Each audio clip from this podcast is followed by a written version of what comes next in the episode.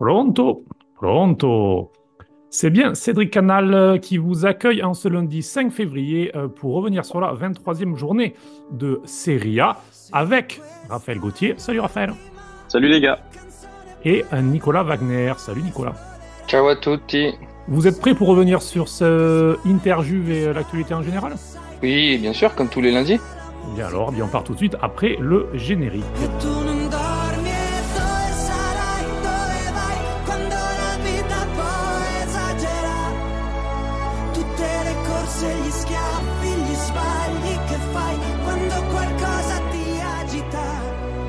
Et on a la chance aujourd'hui, euh, pour revenir sur cette interview, d'avoir Elvin De Fazio, journaliste à 90 minutes euh, sur les matchs également de Coupe d'Italie pour l'équipe, que vous pouvez suivre bien sûr sur les réseaux sociaux euh, et sur sa chaîne YouTube. Salut Elvin. Salut, salut à tous. Alors, comment vas-tu? Ça va, ça va. on a, avec l'expérience, on a pris le courage et la capacité de s'éloigner un peu du foot et c'est l'avantage. Le générique, d'ailleurs, justement, aujourd'hui, c'est Doué vite de euh, Marco Mangoni. Pourquoi? Parce que c'est semaine de San Remo en Italie. Alors, je te pose une petite question hors foot. Euh, tu m'attends d'une perche, en quelque sorte. Est-ce que tu regardes, est-ce que tu aimes le festival de San Remo alors, euh, je regardais avant. Là, ça fait 2-3 ans que je regarde plus trop. Mais tu sais quoi? Rien que pour toi, je vais m'y remettre cette année. C'est gentil, c'est gentil. D'ailleurs, on parle parfois de, de Fanta Calcio et je me suis inscrit au Fanta San Remo cette année. Donc, je, te le conseille, toi qui viens d'Italie, c'est devenu un phénomène de société, donc c'est c'est plutôt sympa. C'est vrai, c'est vrai. Mais moi, le Fantacalch, là aussi, on parle des choses qu'on a arrêtées. Moi, j'ai complètement arrêté parce que j'arrivais à chaque fois dernier. J'étais absolument pas le meilleur du tout. Donc, j'ai pris des résolutions pour 2024. Le Fantacalcio, c'est terminé pour ma part. Tu vois, Raphaël, toi qui, toi qui progresses dans le Fantacalcio, tu vois, c'est, euh, tu as raison de progresser, tu vois, finalement. Ah oui, je suis patient. C'est ça. Après ce, petit intermède musical, donc on va commencer avec bien sûr Interview. C'était le choc. Il était attendu depuis des semaines et des semaines. Euh, eh bien, on va commencer directement dans le vif du sujet. Elvin, je te propose un petit euh, débat, un petit duel entre nous deux, euh, puisque eh bien, vous le savez, Elvin est spécialiste des, des, Bianconelli. Il suit l'actualité de la Juve au quotidien. Il fait de nombreuses vidéos, des vidéos quotidiennes sur le club, écrit des articles sur l'équipe de Massimiliano Allegri. Euh, moi, de mon côté, je suis un petit peu plus axé Inter, on va dire. Je, ben, voilà, je suis au match, j'étais hier à San Siro en tribune de presse. Donc, euh, ça va permettre de revenir sur ce match. Et pas seulement. commence euh, avec toi, Elvin, du coup. Est-ce que c'était un match qui était décisif pour toi pour le Scudetto? Est-ce que surtout par rapport à ce que ça a donné sur le terrain, on a eu une réponse sur cette lutte Scudetto? Alors, décisif, pas totalement, parce que c'est le début de la deuxième partie de saison, mais il signifie énormément dire 90% euh, derrière, euh, si l'Inter gagnait, ça voulait dire 90% de chance de, gagner le Scudetto. Hier soir, il n'y a pas eu de grand scénario, c'est-à-dire que l'Inter a largement mérité sa victoire, a maîtrisé son sujet. Je m'attendais à ce type de rencontre, c'est-à-dire une Juve qui euh, rentre pour défendre et l'Inter qui rentre pour attaquer, et ça a été respecté. donc c'est aussi pour ça que la bande de, de Simone Inzaghi a totalement mérité sa victoire. Et puis entre nous, il y avait une équipe qui était largement, largement plus forte. C'est pas un hasard si on dit que c'est la favorite pour le Scudetto en général, mais l'Inter a eu euh, deux, trois classes d'écart devant l'équipe de Max Allegri. En après-match, Massimiliano Allegri a insisté sur euh, le côté manque d'expérience en disant que ça fait trois ans que, que la Juve ne s'était pas retrouvée dans cette, dans cette situation de jouer un match aussi important, un match Scudetto, euh, et que selon lui, bien, ça a pêché. Est-ce que tu trouves cette excuse juste?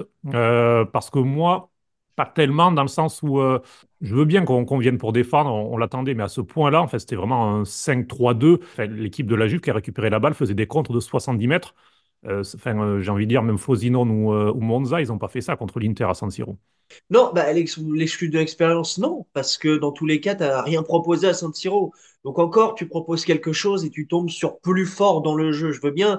Mais là, en fait, l'Inter, hier, n'a pas eu de match dire, quand, euh, Simone Inzaghi, en après-match à Dazon, pour rigoler, hein, mais c'est un petit peu la, réalité, dit que Yann Sommer n'a rien eu à faire, limite, il n'a pas eu besoin de prendre sa douche, bah, c'est un petit peu la caricature de ce match. Tu peux pas venir au Meazza lors d'une confrontation directe face à ton principal concurrent et proposer ça. Alors oui, dans le foot, il y a les imprévus, tu peux marquer sur un contre, euh, un but contre son camp, je sais pas, un but peut venir d'ailleurs, mais je veux dire, il faut faire bien, bien plus. Et hier, l'excuse de l'expérience, elle n'est pas, du tout valable, surtout quand tu proposes aussi peu à l'extérieur face à, face à ton concurrent. Et pourtant, c'était une Inter qui, euh, bon, on l'attendait comme ça, certes, qui attaquait, mais qui a tout de même été avec un petit peu avec le frein à main. On sentait une équipe qui avait un peu peur, malgré tout des contres. Il a notamment eu ce contre de Vlaovic, qui ne conclut pas, où il rate son contrôle, et Benjamin Pavard qui, qui fait un bon tacle pour, pour le contrer derrière. Mais euh, voilà, on sentait malgré tout une équipe de l'Inter avec le frein à main, et surtout dans les 20 dernières minutes, où elle a décidé de, bah, voilà, de, se mettre en mode plus défensif et d'attendre. Donc euh, voilà, on sentait malgré tout que c'était un vrai match euh, sous pression, un vrai match euh, à enjeu. Bah, après l'Inter, logiquement, enfin je veux dire, l'Inter menait un 0 à 4 points d'avance. Elle a laissé très logiquement le ballon à la Juve. Et qui plus est, c'était même très intelligent de la part d'Inzaghi parce qu'on le sait, la Juve, quand elle a le ballon, eh ben, elle n'en fait rien. C'est une équipe très très faible, balle au pied. Donc Inzaghi a très bien lu ce match sans réellement être en difficulté. Donc même lorsque l'Inter a défendu, jamais elle a réellement été mise en difficulté. Moi, je n'ai pas souvenir d'une parade de Sommer, j'ai pas souvenir d'une défense de l'Inter qui a été en difficulté. Il y a eu un masterclass du trio derrière, mais ils n'ont pas été en grande, grande difficulté. Mais il faut dire que défensivement, ils ont été très, très solides. Mais je veux dire, dans l'ensemble, c'est bien, bien, bien trop peu. Et la ligne de lecture, dans les 20 dernières minutes, c'était la, ligne de lecture parfaite. Je veux dire, l'Inter, combien de fois est reparti en contre? Si euh, Thuram est un petit peu plus méchant par certains moments, euh, ça aurait pu faire. Et même, même Di Marco, à un moment, lit, mal une certaine action où, où, Thuram doit la donner et il n'avance pas. Euh, pour, pour mettre le 2-0. Donc, je veux dire, l'Inter, s'il y avait eu un peu plus de conviction, limite le 2 ou 3-0 serait arrivé un peu plus vite. Chesney, non, meilleur joueur de, de la Juve, non, parce que ces deux arrêts sur Anaratovic et surtout sur Barella, ça sorti vraiment, euh, vraiment très, très propre. Ah non, non, euh, Chesney a fait, a, fait, a fait son match. J'ai même envie de dire que derrière, Bremer m'a oui. aussi semblé mmh. euh, plutôt assez solide. Enfin, l'Inter n'a pas eu d'énormes occasions euh, dans le jeu. Ça s'est surtout fait sur des attaques, on va dire, placées, pas, concrètement des, contre-attaques, là où l'Inter est très forte généralement en contre-attaque en deuxième période. C'est une équipe, lorsque généralement elle mène, elle arrive à assommer son adversaire en compte. Là, ça n'a pas forcément été le cas parce qu'il y a eu des attaques plutôt placées. Euh, on va dire que Bremer n'a pas énormément souffert, mais on va dire que c'est le collectif en général de la Juve qui a souffert parce que collectivement, l'Inter était à des années-lumière dans ce 11 par rapport au 11 de, la Juve. Raphaël, qu'est-ce que tu as pensé de ce match et de, de ce début de, de discussion entre Elvin et moi? Mais je, je, rejoins Elvin et je suis assez attristé, mais ça pour les, les auditeurs de Prondo Show, vous, vous n'êtes pas surpris par notre, euh, par notre sujet là sur la Juve parce que c'est pas surprenant de voir ce match euh, proposé hier par Allegri et par la Juve. C'est malheureusement, euh, c'est malheureusement un fait. Alors oui, la Juve a été un peu meilleure depuis plusieurs semaines, mais il faut voir aussi que les adversaires n'étaient pas non plus très très performants. Hier, il n'y a pas eu de débat. Honnêtement, il n'y a pas eu de débat entre une Inter qui a vraiment, c'était le mot que tu as employé, Elvin, et j'ai envie de, l'utiliser aussi, c'est le mot maîtrise. Euh, L'Inter a maîtrisé sans forcer. Ils auraient pu mener plus. À un moment, je me suis dit, aux alentours de la 60-70e, je me suis dit, mais l'Inter joue un peu un jeu dangereux à ne mener qu'un 0 et à être un peu petit bras. Et au final, bon, ils ont maîtrisé. La Juve n'a rien fait. J'ai regardé les stats à nouveau ce matin. Donc, j'ai vu le match hier. J'ai regardé les stats ce matin. Je vois un tir cadré au, pour la Juve. Je l'ai pas en tête, ce tir cadré. J'ai vu le résumé. Je l'ai pas vu dans le résumé. Je, voilà, c'est, c'est un peu symbolique de, de, de ce qu'a montré la Juve hier, c'est-à-dire une, une incapacité offensive, comme tu l'as dit, Cédric, une, une récupération à 70 mètres des buts adverses et après, euh, aller demander à Vlaovic de faire une course tout seul ou bien demander à, au petit jeune turc euh, Yildiz de, de l'aider. Euh, c'est impossible. Chiesa, il est rentré, c'était très compliqué pour lui aussi. Et quand tu n'as pas les joueurs pour vraiment un, un, un, système de contre comme voulait jouer euh, la Juve hier, bah, c'était compliqué. Et, et Elvin euh, l'a bien dit aussi. Euh, la Juve a eu un peu la balle quand même, quasi autant que l'Inter, mais on sait très bien que la Juve ne sait pas trop quoi en faire. Et ça, c'était encore une fois quelque chose de très préparé par Allegri, je pense, tactiquement de, de vouloir laisser la Juve avec le ballon, de vouloir les laisser progresser quand ils le peuvent, mais de ne jamais être très dangereux. Oui, oui, oui, effectivement. Et, et euh, justement, on, tu en parlais, Raphaël, euh, Yildiz a eu des difficultés. On l'a peu vu, vraiment peu vu. Euh, Vlaovic, donc, huitième match euh, dans sa carrière à San Siro, euh, que ce soit contre le, le Milan ou contre l'Inter, toujours pas de but pour lui. Est-ce qu'il faut tomber sur les attaquants ou euh, c'est difficile selon toi, vu qu'ils ben, ont eu peu de ballons et comme disait Raphaël, et comme tu disais toi aussi avant, forcément, quand tu dois faire des courses de 70 mètres, euh, ben, c'est quand même compliqué. Non, mais tu peux pas en vouloir aux attaquants. Enfin, je veux dire, au bout d'un moment, c'est un exploit individuel.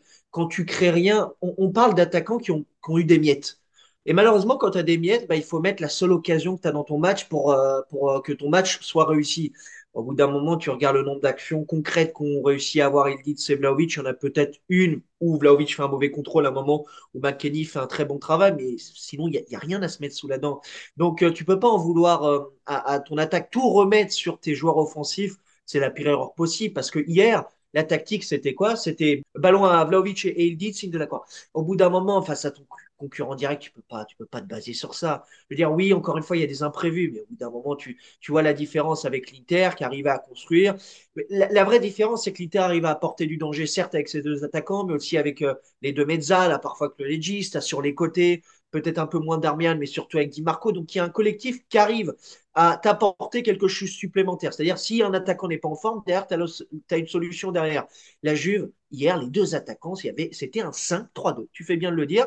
Il y avait deux attaquants qui étaient laissés à l'abandon et après, démerdez-vous. C'est un petit peu le, schéma, si on doit schématiser cette rencontre. Alors avant le match, on a fait euh, notre 11 type un petit peu des deux équipes. Euh, l'un des débats, c'était au milieu de terrain où on, avait envie parfois de mettre les trois de l'Inter. Hier, j'ai trouvé encore une fois que l'Inter a aussi gagné et maîtrisé ce match au milieu de terrain. Ça m'a fait penser un petit peu au derby de Milan en début de saison où c'est pareil, il y avait eu euh, deux, trois classes d'écart au niveau du milieu. Et là, ça a encore été le cas hier soir. Euh, je vous donne juste quelques chiffres. Mais à Canchalanogoul, par exemple, c'est 12,6 km. Henrik Mkhitaryan, 12,8 km à 35 ans, il faut quand même le, préciser. Barella a frôlé les 12 km en étant sorti un petit peu avant la fin. Mais surtout, euh, pour revenir sur Chalanoglu, c'est 126 ballons joués, 94% de passes réussies. il a fait des ouvertures de 30-40 mètres qui ont cassé des lignes assez impressionnantes. Pour moi, c'est là-dessus que l'Inter vraiment a une nouvelle fois maîtrisé. Je ne sais pas ce que tu en penses, Raphaël. Oui, tu parlais tout à l'heure de, de la performance de Chesney côté Juve. Et moi, celle qui m'a vraiment impressionné, c'est, c'est Chalanoglu, la, la performance de Chala au milieu à l'Inter qui a, qui a presque tout fait, qui a, qui a cassé les lignes par des belles passes, qui a failli marquer en touchant le poteau, qui a, comme tu dis, couru un peu partout. Et, et il a vraiment, il a vraiment excellé euh, dans, dans ce rôle qui lui va très bien maintenant. Euh, après, si on parle de, de, des homologues Juventini, c'est là où on voit aussi que le bas beaucoup. Euh, Locatelli, c'était pas ça du tout. Locatelli, il n'était pas à la hauteur de l'événement. McKenny, c'est encore un peu. Il fait comme. Il... Moi, McKenny, c'est un joueur que j'aime bien en plus. Mais McKenny, c'est pas un joueur qui, je pense, peut briller dans ce. Il n'a pas en, tout cas le niveau, selon moi, pour briller dans un, dans un derby d'Italie. Et Rabiot, même si lui, euh, là, hier, je l'ai trouvé un peu tendre, un peu lent. Alors oui, il n'avait pas forcément, euh, enfin, il courait beaucoup dans le vide, mais une fois qu'il avait la balle, je le trouvais pas assez tranchant, comme euh, a pu l'être Barella, comme a pu être Chala ou, ou Mkhitaryan. Et, et c'est là où on voit les, les, trois milieux interistes et les trois milieux de la Juve. Pour le moment, ça fait pas débat. Et c'est là aussi où on voit la difficulté de la Juve à aller accrocher la première place par rapport à une Inter qui est, je vais pas dire quasiment meilleure à chaque ligne, mais en tout cas hier, ça l'était, mais très clairement. Nicolas, peut-être sur ce milieu de terrain, je rajoute juste pour Akan Chanoglu, pour, euh, pour, c'est aussi 7 ballons récupérés par exemple. Donc, euh, donc voilà, pour montrer le rôle un petit peu total du milieu de terrain. Été surpris d'ailleurs parce que beaucoup d'équipes mettent, un joueur en individuel sur Chalanoglu, notamment à la relance. Et la Juve n'a pas fait ça hier soir. Il n'y avait pas un Locatelli ou un McKenny pour venir l'agresser. Donc j'étais un petit peu assez surpris aussi de ce choix-là de, Max Allegri. Mais euh, Nicolas, sur, ça, sur le milieu plus globalement sur le match, qu'est-ce que tu en as pensé? Bah, sur le milieu euh, de, la Juve, le problème, c'est qu'il n'y a pas de créateur. McKinney, il est gentil, mais déjà, euh, si on, nommait le fait qu'il met du ketchup avec les pâtes, qui est pour moi rédhibitoire, euh, il a quand même euh, un peu des, des, des à la place des chaussures. Il est quand même, c'est un bulldozer, mais il n'est pas vraiment technique. Moi, c'est pas quelqu'un que j'apprécie beaucoup et je trouve que euh, pour le coup, euh, la, Juve, euh, c'est pour moi c'est une erreur de casting d'avoir des, des, joueurs comme ça dans, dans le milieu. Locatelli, effectivement, est, est, celui qui, pourrait éventuellement, quand on repense à, l'Euro 2021 avec l'Italie, on, l'a complètement perdu ce joueur. Et, c'est dommage parce que dans, le sacre, dans l'épopée de, l'Euro de, Mancini, il apportait vraiment quelque chose. Il arrivait à se projeter, il arrivait à marquer. Et, ça, on, ne le voit pas du tout faire. Et plus globalement, euh, par, rapport au match, euh, Allegri est venu avec euh, un plan de jeu qui était de, effectivement de, de défendre très bas et de, de contrer. Mais dès que l'Inter a ouvert le score, on a vu que le plan de jeu est tombé à l'eau et qu'il n'y avait pas de plan B. C'est normalement, il aurait dû euh, se projeter et avoir un plan B et essayer de trouver une solution. Il n'y a pas eu de solution au fait que l'Inter ait ouvert le score et il n'y a pas eu vraiment non plus le sentiment de révolte Et je pense que tout ça, c'est parce que effectivement, comme on dit, il n'y a pas d'animation offensive et que Elvin l'a parfaitement dit, c'est euh, la tactique, c'est on balance devant et puis euh, on fait le signe de croix en espérant que que Vlaovic fasse quelque chose. Euh, le tir cadré que tu parlais tout à l'heure, Raphaël, il me semble que c'est sur c'est quasiment une retourné là. non, c'est pas c'est pas le retourné à un moment donné sur un coup de pied arrêté, tout ça et enfin bon, quelque chose de vraiment anodin et d'insignifiant effectivement. Mais euh, c'est un peu le problème. Et, même s'il y a vraiment euh, une classe d'écart entre les deux équipes, venir euh, à, à l'Inter pour proposer ça, c'est vraiment navrant de la part d'Allegri. Je suis désolé. Non, mais si je peux rajouter, c'est factuel que le milieu de l'Inter est juste plus fort et c'est le meilleur milieu de terrain de Serie A. Ce qui est regrettable, je pense, c'est que euh, les trois, que ce soit Barella, Mkhitaryan et, et n'ont pas été sortis de leur zone de confort. Hier, ils jouaient en claquettes chaussettes. Donc, déjà que ce sont des milieux qui sont largement plus forts que ceux de la Juve, si déjà tu les laisses jouer, si déjà tu les mets pas en difficulté, Là, ça devient, ça devient, ça devient impossible. Le magi... c'est un magicien, il te fait n'importe quoi avec, le ballon. Et encore une fois, il faut notifier parce qu'on a tendance à oublier, mais là, c'est le, fruit du, du travail que, que, fait l'Inter depuis plusieurs saisons, c'est-à-dire aller prendre gratuitement Chalanoglu, aller prendre euh, gratuitement Mkhitaryan, alors que le mec, euh, voilà, euh, on semblait tous qu'il allait être mort. Et aujourd'hui, en faire un projet très concret. Dire aujourd'hui, l'Inter se base avec des joueurs d'expérience qui sont quand même très très solides, qui arrivent à enchaîner. Aujourd'hui, Mkhitaryan est toujours titulaire. Chalanoglu, tu peux plus sortir de ce 11. Barella, pareil. Inzaghi a su trouver une certaine stabilité. C'est juste impressionnant de se dire que ce sont des milieux qui sont impliqués défensivement comme offensivement. Certes, les pénalties, et Chalanoglu marque, euh, tire les pénalties, donc les statistiques sont aussi englobées par rapport aux pénalties. Mais je veux dire, l'apport des Mezzala et du Legista dans cette équipe, c'est juste incroyable. Non, mais tu as raison, même des défenseurs. Hier, Benjamin Pavard, qui est quasiment passeur décisif sur le but, puisqu'il se retrouve dans, dans, la surface et qui fait cette sorte de, de retournée, prolonge le ballon vers, vers mais c'est Gatti qui marque contre son camp sous, sous la pression de l'attaque en français. Mais, mais tu as raison, c'est vrai que voilà, y a, euh, on sent un vrai système de jeu huilé de la part de, de Simone Inzaghi. Alors, il y a beaucoup de mérite aussi pour Max Allegri, il faut le rappeler, les jeunes. Il a, il a travaillé dans, un contexte difficile euh, depuis son retour. Il y a eu les pénalisations la, saison passée, toutes ces choses-là qui ont pesé. Et donc, voilà, Juve euh, deuxième, il faut lui mettre beaucoup de mérite, mais c'est vrai que tu as raison de rappeler aussi le, le mérite de Simone Inzaghi de savoir, eh bien, on va dire, optimiser euh, dans la situation, puisque l'Inter, chaque euh, été, euh, fait un mercato dans lequel il vend plus qu'il n'achète, très clairement. Donc, quand on dit que l'Inter est ultra favorite pour, le Scudetto, on va dire que c'est le terrain qui dit ça. C'est pas forcément les, les mercati et, les comptes. Je voulais aussi un petit mot sur au niveau de l'ambiance. Raphaël, tu es assez intéressé et tu suis cela. Qu'est-ce que tu as pensé de cette méduse? De, la part de, la Courva Nord qui a donc fait euh, cette tête de, de Gorgone avec les, avec les serpents, couleur noir et bleu. Bah, comme d'habitude, euh, une, une, belle chorégraphie pour, euh, pour, pour un gros match et, et on est, on est habitué, que ce soit avec la Courva Nord ou avec la Courva Sud, à, à Meazza ou San Siro, comme on, comme on veut l'appeler, que ces gros matchs-là sont aussi pour pour les tifosi l'occasion de montrer bah, tout leur talent euh, imaginatif, tout, tout leur travail aussi, parce que c'est pas seulement du talent, c'est aussi pour l'avoir fait euh, dans d'autres contrées. C'est euh, beaucoup de temps passé et beaucoup de petites mains qui, qui font des petites choses et qui à la fin donnent un spectacle qui dure, qui dure à peine 30 secondes, une minute. Mais, mais c'est des choses qui marquent, c'est des choses qui, qui font que le foot est le foot et c'est c'est ce pourquoi on regarde ça avec euh, avec des yeux d'enfant alors qu'on a qu'on a même plus qu'on a plus vraiment l'âge d'être enfant. Et toujours des petits symboles. Toujours des petits symboles. Là euh, voilà euh, tu vois le côté gorgone avec les serpents euh, c'est quelque chose quand même qui, qui, qui, qui, parle à ceux qui suivent le foot, à ceux qui suivent l'Inter, avec ce, cet animal quand même assez fétiche. Le bichon, oui, le bichon de, de Milan. Voilà et toutes ces banderoles aussi qu'on a pu voir euh, qui n'étaient pas forcément filmées mais que j'ai ensuite vues sur les réseaux sociaux toutes les banderoles euh, qui émanaient de la courbe à nord pour euh, pour pour parler de, de du non respect des ultras sur certains dans certains stades du prix des places etc c'est c'est évidemment c'est évidemment un, un, un, sujet qui est intéressant parce que parce que pour tous ceux qui qui s'intéressent au foot c'est un sujet qui qui est majeur après, bien sûr, il y a, y a toujours euh, à boire et à manger dans, dans ses actes, dans, dans ses actions de supporters. Mais hier, c'était un beau spectacle. Euh, Meazza était encore une fois plein. Il me semble, euh, et j'en suis même sûr, que c'est euh, que l'Inter est l'équipe qui remplit le plus son stade en Serie A.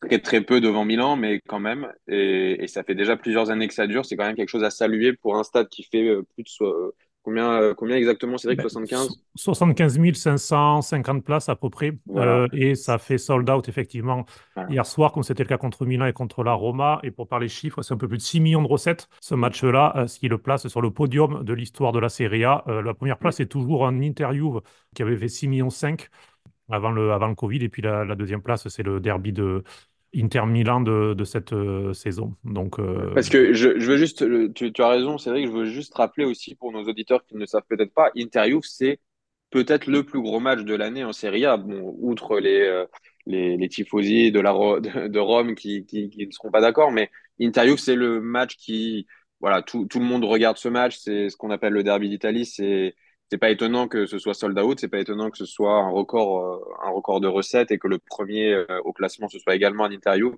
C'est un match que tout le monde regarde parce que c'est des équipes quand même très historiques. C'est euh, aujourd'hui le premier contre le deuxième. Et, et c'est pas, c'est pas à banaliser le fait que l'Inter soit sold out et fasse du 75 000 très régulièrement. 75 000, c'est énorme. Il n'y a pas énormément de clubs en Europe qui, réussissent à remplir autant ces stades.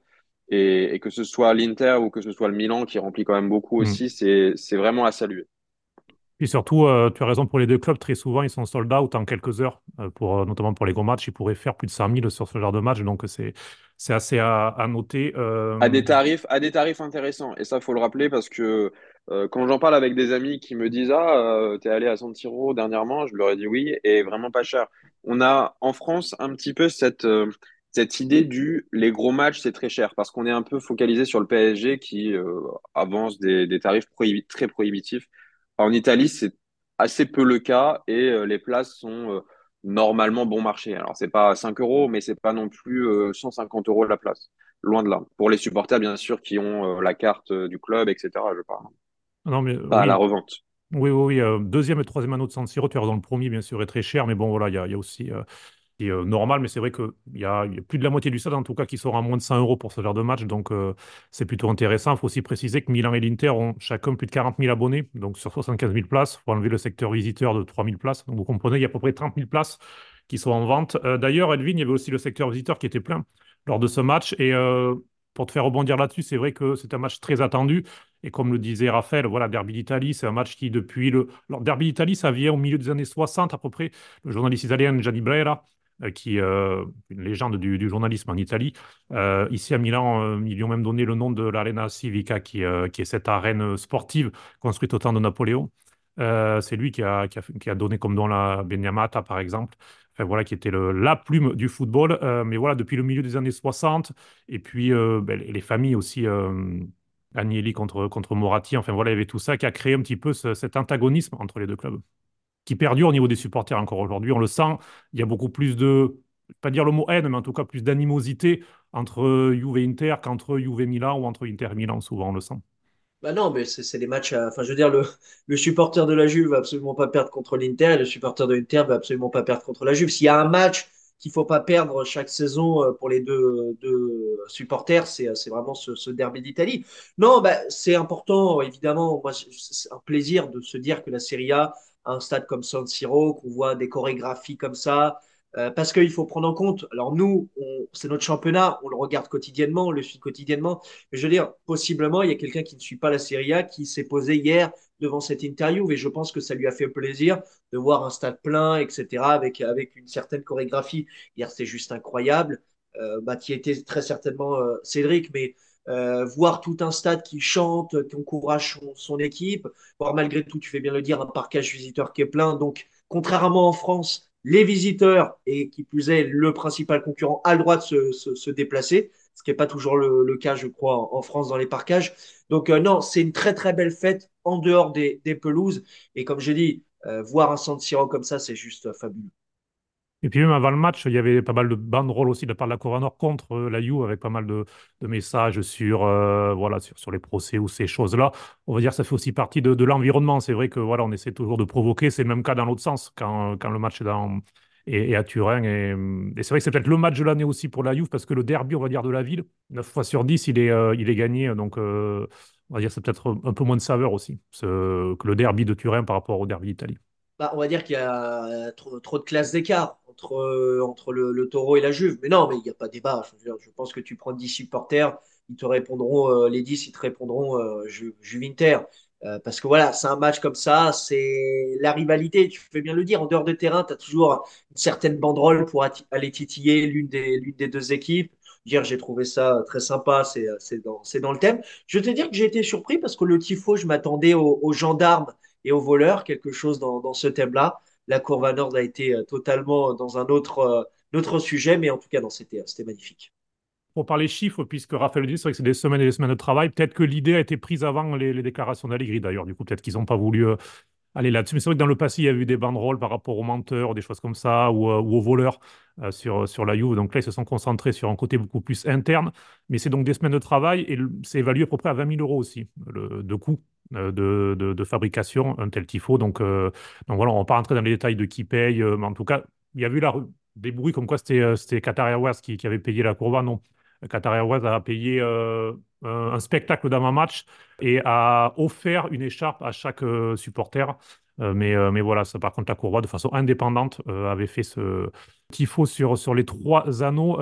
Dernière question, Elvin, avant de te laisser. tout à l'heure, tu disais 90% pour l'Inter après cette victoire. C'est ça pour toi, c'est 90-10 maintenant le... Et pourquoi? Bah, Le seul, j'ai envie de dire, espoir, entre guillemets, pour la Juve désormais, c'est d'espérer. Évidemment, tout dépend euh, de, l'Inter désormais, mais l'Inter a malgré tout encore un calendrier très chargé, même post-Inter-Juve. Euh, il y aura bah, la Roma, il y aura aussi les doubles confrontations face à Atletico, le match en retard face à l'Atalanta, il y aura le Napoli aussi qui va arriver. Contrairement à une Juve, on a revu en même débat, qui a un calendrier pour le moment euh, plutôt simple, sur le papier évidemment, où il y aura des victoires qui seront obligatoires. Mais forcément, si l'Inter gagne ses confrontations directes et que la Juve n'arrive pas à récupérer des points et que derrière la Juve aura ses confrontations directes plus tard, parce que forcément, elle les aura plus tard, là, ça deviendra très, très, très compliqué. Mais je veux dire, si l'Inter a envie de gagner ce Scudetto désormais, la route, elle est, toute, toute tracée. Est-ce que selon toi, Elvin, euh, Allegri peut ou doit changer son système euh, tactique euh, en cours de saison et pas pour la fin de saison? Moi, je pense que ça serait quelque chose d'intéressant désormais de tout tenter, c'est-à-dire tenter autre chose. Je sais qu'il ne le fera pas, parce qu'Allegri, c'est pas du genre à vouloir tenter son 3-5-2. Mais forcément, quand tu as autant d'attaquants euh, à, disposition, d'attaquants intéressants, euh, le reste, ce serait tester le trio Ildiz, Vlaovic, Chiesa. Maintenant, tu le vois, c'est pas possible parce que Milik, euh, à l'heure actuelle, est, suspendu et voilà, ça te donne pas une garantie et Moiskin est, forfait. Donc, il ne changera pas son, son 3-5-2. Mais si le Scudetto venait à concrètement devenir quelque chose de utopique, là, je pense que ça sera intéressant de commencer à poser les bases pour la saison suivante, possiblement. Je ne sais pas si ça sera Allegri l'entraîneur, mais tenter euh, d'autres choses. Mais entre nous, euh, si on veut être honnête, Allegri ne changera pas son, son 3-5. Tu as raison de le préciser, surtout que le top 4, qui est l'objectif officiel du club, est maintenant y assuré. Voilà, faut, faut plus cacher. Je pense que ce sera deux ou troisième ou premier, mais en tout cas, voilà, ce sera un, deux ou trois pour, pour la Juve. Il n'y a bah, pas trop de, suspense. Je pense que le top 4 est validé mm. depuis, enfin pour Milan, la Juve et l'Inter est validé depuis euh, au moins 3-4 journées. Alors mathématiquement, oui, ok. Je veux dire, ces trois équipes sont trop, trop au-dessus par rapport aux autres. Cette année, il y a, il y a ces trois équipes, puis les autres, et c'est juste factuel le, classement. Quoi. Alors moi, je serais un petit peu moins euh, positif euh, sur, les pourcentages. Je ne sais pas, je dirais quelque chose du genre 65 Inter, 30 Juve et 5 Milan. Parce que pour moi, y a, on ne sait jamais, il peut y avoir un double accident industriel, mais je serais sur 90-10 si dans un petit mois, la situation est identique, euh, parce que l'Inter va à Rome la samedi.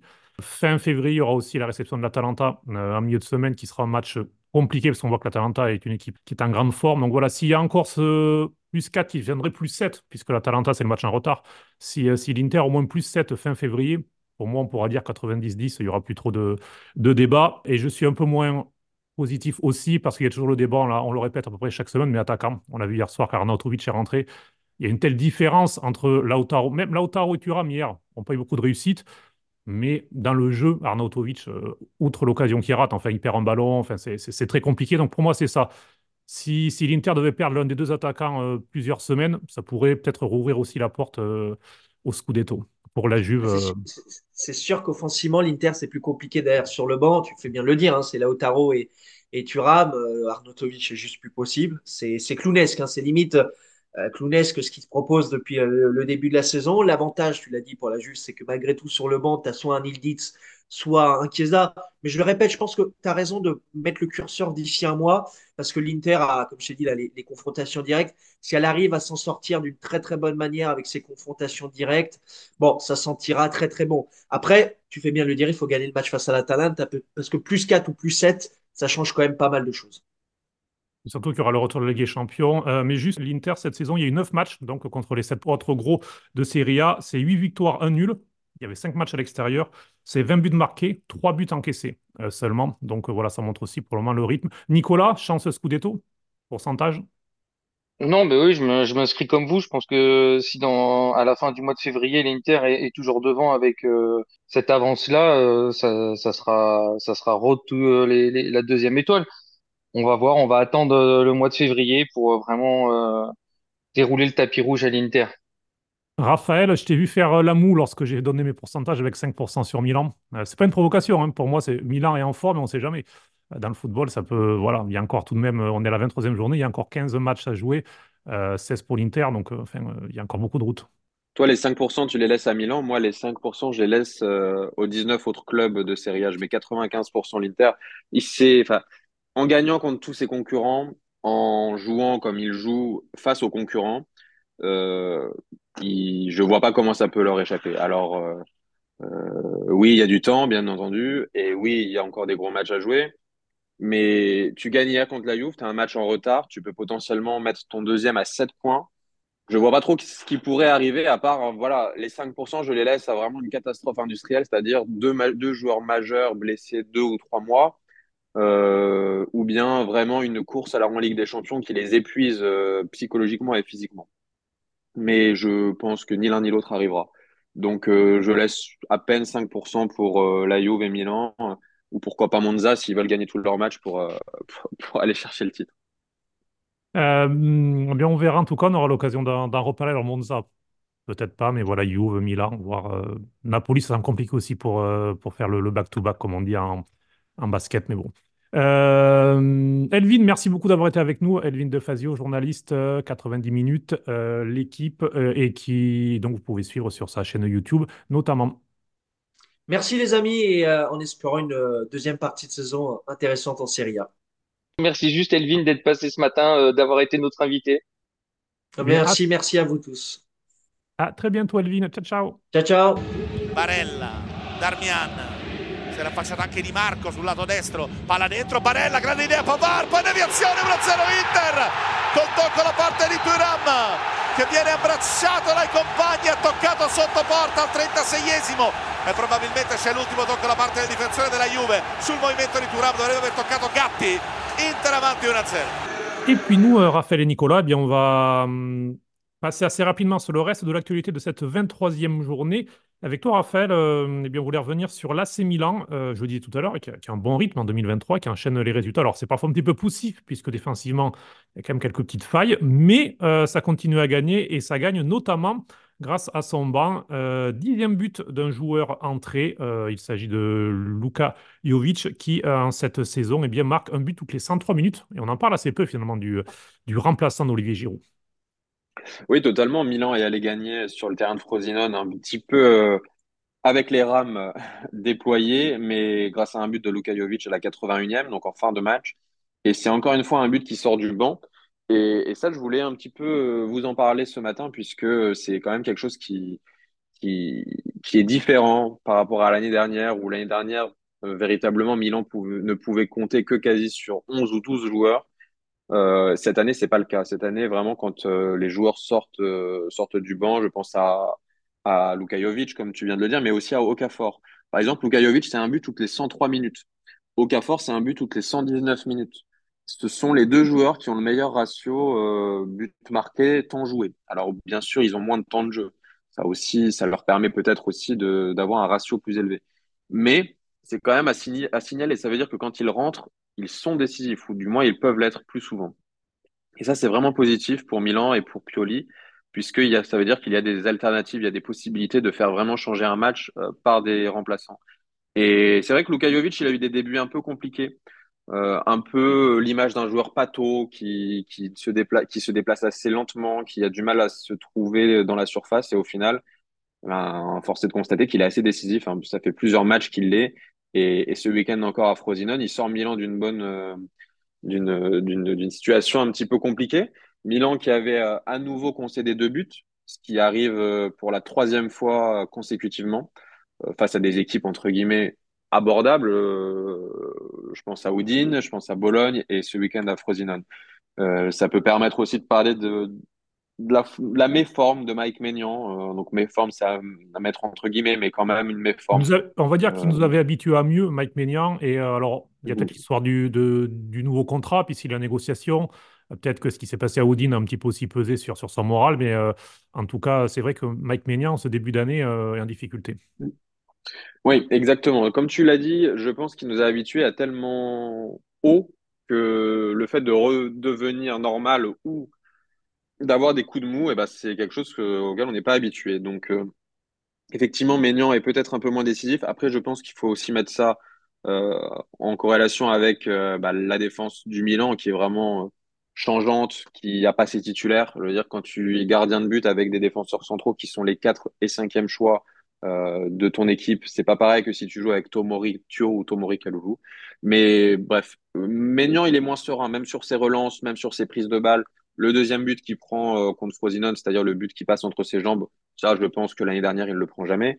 Après, voilà, ça arrive, et notamment pour des gardiens, on sait que, ce sont des choses qui peuvent arriver. Et ce qui est bien, c'est que Milan a gagné malgré, malgré ses deux buts encaissés que la semaine dernière, Milan a fait nul malgré deux buts encaissés et deux pénaux ratés. C'était toujours pareil, voir le verre à moitié vide, à moitié plein. C'est vrai que la semaine dernière, après Bologne, moi, je l'ai vu à moitié vide. Euh, notre camarade euh, et, illustre Antoine, euh, supporter du Milan aussi, l'avait vu à moitié plein et je pense avait peut-être raison aussi de voir que Milan avait réussi à prendre le nul après avoir raté deux pénaux, après avoir pris deux buts.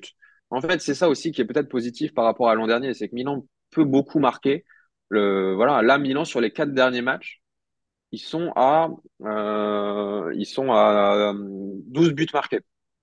12 buts marqués, ça fait 3 buts de moyenne. C'est quand même, euh, c'est quand même assez, assez énorme. Euh, et sur ces, sur ces quatre derniers matchs, ils en gagnent 3. Donc au final, ce sont des choses qui payent. Ce n'est pas non plus comme si tu allais gagner des matchs, euh, comme si tu allais marquer 4 buts et que tu en prenais 5. Non, là c'est quand même une philosophie de jeu qui est assez payante pour le moment. Et pour revenir à ce qu'on disait initialement, c'est aussi grâce au banc et aussi grâce à Jovic au Cafor. Et bien voilà, donc là c'est Milan qui conforte plus que jamais sa troisième place. Le, le, top 3 semble plus ou moins validé pour les Rossoneri qui auront aussi euh, la, Ligue Europa et la double confrontation contre Rennes à venir. Euh, d'ailleurs, Pioli qui se méfie de Terrier, notamment. En après-match, il a dit qu'il y avait un très bon attaquant de Terrier à Rennes. Donc voilà, il est, il est intéressé déjà sur la Ligue Europa, forcément. Stefano Pioli. Pennaser può crossare con il sinistro Jovic, non riesce ad arrivarci, poi ci arriva col destro! È appena entrato al primo pallone toccato, fa 3 a 2, Luka E Milan all'81esimo minuto dalla panchina. Luka Jovic fa 3 a 2. Euh, on a parlé des équipes qui vont bien, euh, des, de deux clubs de Milan. Il y a un club qui va un petit peu moins bien. C'est la Fiorentina, hein, Nicolas, puisque euh, eh bien, la Viola n'a toujours pas gagné en 2024, toute compétition confondue. Il y a eu une qualification au tir au but en Coupe d'Italie. Pour le reste, eh bien, en quatre matchs de, championnat, c'est trois défaites et un nul. Il y a eu aussi la défaite en demi-finale de, de Supercoupe, donc compliqué. Et surtout, ce week-end, il y a eu cette défaite contre Lecce avec les deux buts pris dans, voilà, en fin de match comme ça, c'est parfois on utilise le terme un petit peu de, faute professionnelle. J'aime pas trop ça parce que bon, c'est. Mais bon, on, l'a un petit peu frôlé. Biraghi, notamment en fin de match, a été assez dur envers euh, les joueurs de la Fiorentina qui, effectivement, euh, depuis plusieurs semaines, euh, font pas mal d'erreurs. Oui, effectivement, la défaite à Lecce était pas forcément euh, une, mauvaise une mauvaise chose parce que en, fait ils ont rien produit en première mi-temps avec une, une période catastrophique. Euh, on peut citer une stat, hein, 0,06 expected goal sur cette mi-temps, euh, avec notamment une barre et un poteau pour Lecce qui mène 1-0. À la mi-temps, Italiano change trois, fait trois remplacements, change trois joueurs, et, et là de façon euh, assez incroyable, ils réussissent à, à retourner le match euh, puisque euh, Mandragora égalise de, de loin. Et surtout, Beltran vient contrer Falcon qui essaye de relancer dans sa surface et marque le, le, le 2-1 de façon complètement inespérée pour, pour la Fio. Mais on, on, a bien vu que, que la Fiorentina était un peu euh, dans, dans, le dur, euh, à l'image de, de, Milinkovic qui fait une grosse erreur euh, en, en, lançant carrément l'attaquant Banda vers le but, même s'il n'y a pas eu but sur cette occasion-là. On a bien vu que c'était très friable derrière. D'ailleurs, les, deux joueurs de, l'axe central qui étaient Martinez Quarta et Ranieri ont des notes assez faibles, comme tu l'as dit en, fin de match. Euh, Piccoli et Dorgu euh, euh, arrachent la victoire pour Lecce dans, dans la toute fin du temps réglementaire et, et, surtout dans le temps additionnel pour Dorgu avec un, très bon Kristovic qui avait été déjà impliqué dans le, dans, le premier but. C'est comme tu le disais, aucune victoire en 2024. Euh, un mercato assez minimaliste, hein, puisque la Viola a enregistré que les arrivées en prêt de Faraoni et Bellotti, qui s'est illustré mais qui a tapé la barre. Et euh, surtout, c'est seulement une seule victoire contre les équipes du top 4. Et c'est l'équipe dans le top 8 avec le plus de défaites, avec 8 défaites pour l'instant. Et euh, si on peut rajouter, petite cerise sur le gâteau, un gros problème offensif, puisque Bonaventura est le co-meilleur buteur du club avec seulement 6 buts. Et euh, l'autre co-meilleur buteur est Nico Gonzalez qui marque les sur penalty. C'est un peu compliqué pour l'équipe d'Italiano en ce moment qui patine sévèrement en ce début 2024. Qui marque de temps en temps sur penalty. Oui, on en, a parlé d'ailleurs après le match, c'était la semaine dernière, effectivement, ce penalty raté, mais la Fiorentina qui ne marque pas d'ailleurs contre les gros. Là, c'était pas en gros, ils ont marqué, mais ça n'a pas suffi. Euh, mais c'est vrai que c'est assez euh, inquiétant. Italiano qui a, qui a toujours pas, qui a toujours pas mis une deuxième fois d'affilée la, même composition d'équipe, le même 11, depuis qu'il est sur le banc de la Fiorentina. C'est une stat assez folle, mais il continue à toujours changer. Le Mercato, tu as raison, ils, ils, ont visé Gudmundsson de, du Genoa, ils n'ont pas eu d'accord. Ils sont allés ensuite sur Valentin Carboni de l'Inter à Monza, il n'y a pas eu de, possibilité non plus. Donc, ils sont restés seulement avec Bellotti. à voir ce que fera la Fiorentina, en tout cas, qui reste toujours un candidat, bien sûr, au top 4. Mais c'est l'Atalanta, pour le moment, qui occupe la euh, quatrième place de ce euh, championnat, euh, qui est une équipe en forme. Quatre victoires et un nul. La qualification, pour les demi-finales de la Coupe d'Italie. ils n'auront pas de Coupe d'Europe à jouer en février, l'Atalanta, puisqu'ils ils ont fini premier de leur groupe d'Europa League, donc ils sont directement en huitième de finale.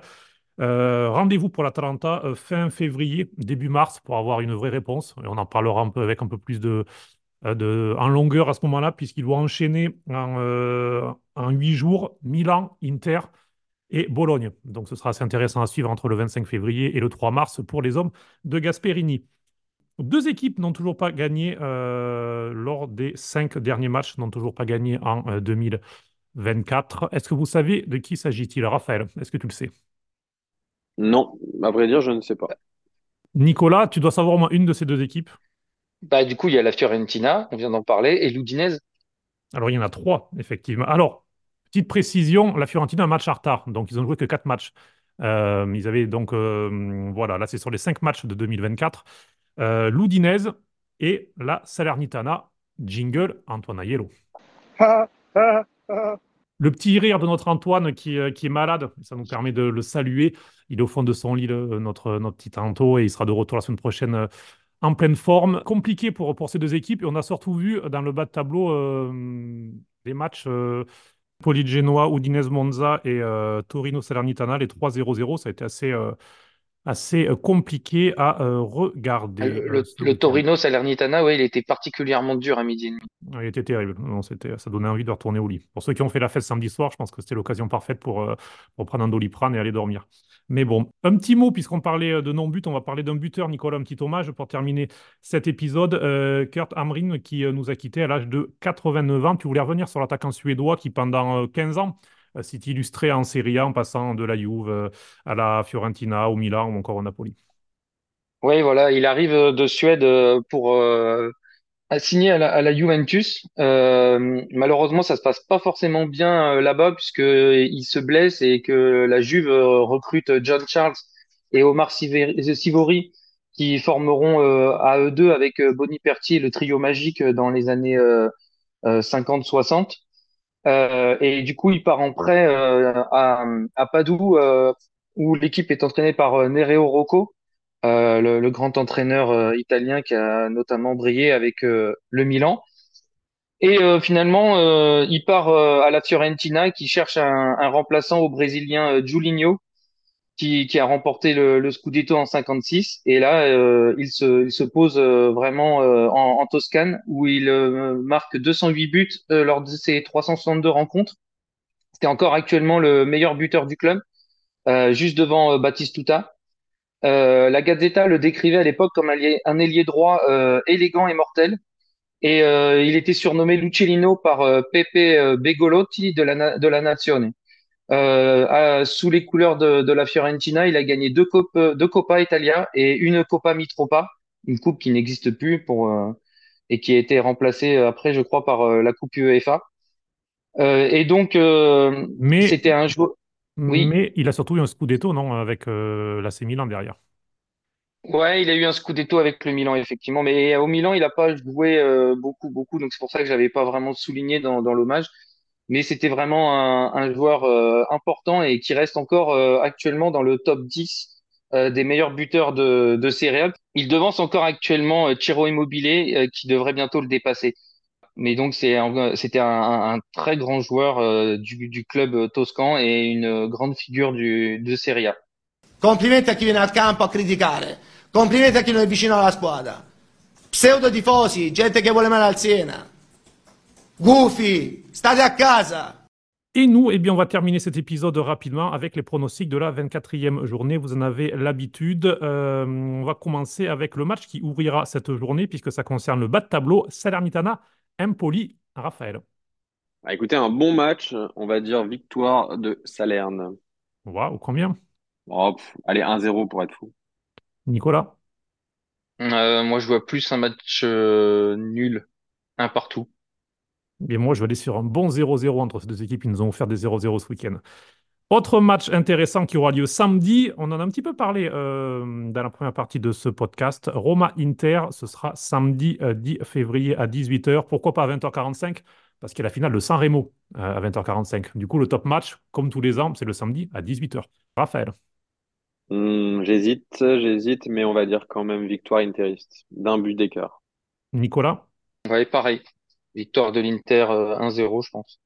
l'Inter qui sera sans Simone Inzaghi sur le banc puisqu'il a été averti euh, contre la Juve pour être sorti de son air technique. Son retour à l'Olympico sera donc euh, en tribune. Ce sera Faris, son adjoint, qui gérera l'équipe. Moi, de mon côté, je vais dire euh, succès 2 hein, pour l'Inter. Il nous a fait une Mourinho. Moi, il ça. fait ça très, il fait ça très régulièrement, l'ami Inzaghi. Et généralement même, il est sur le terrain. Hier, on l'a vu, euh, d'après les, de- dans les images en direct, on le voyait vraiment courir sur le terrain côté gauche à- à- après Di Marco. C'est crois une habitude de notre ami Inzaghi.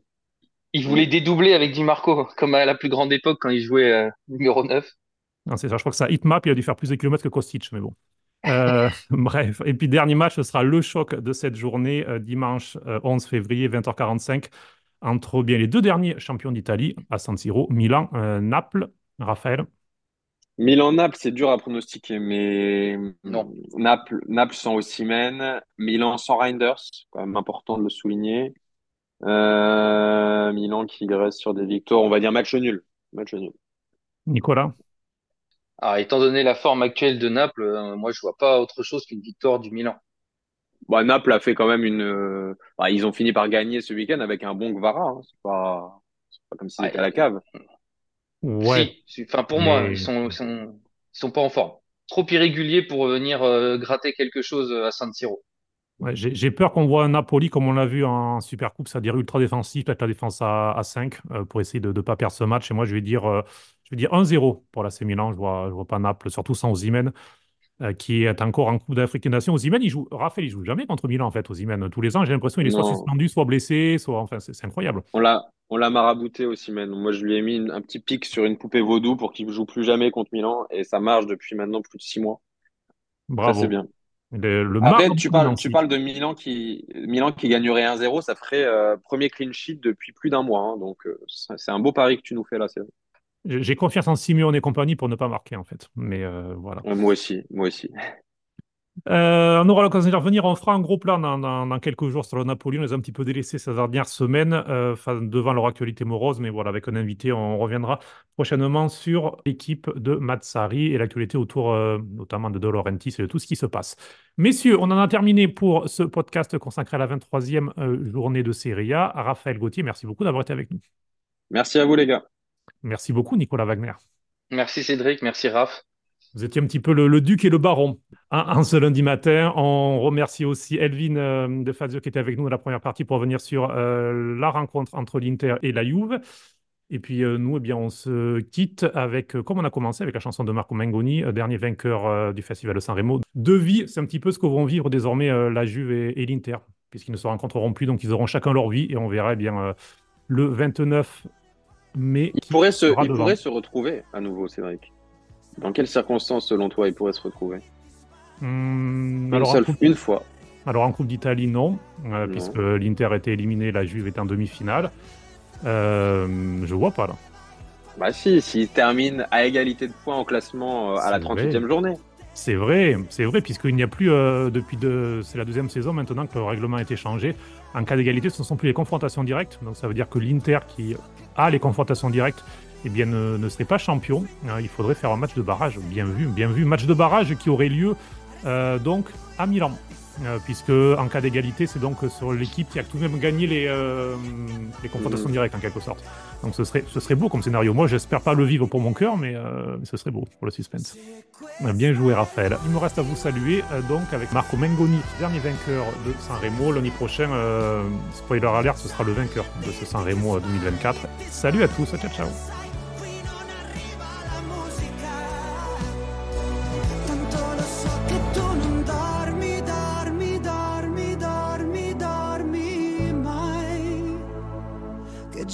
fanno due vite, due vite.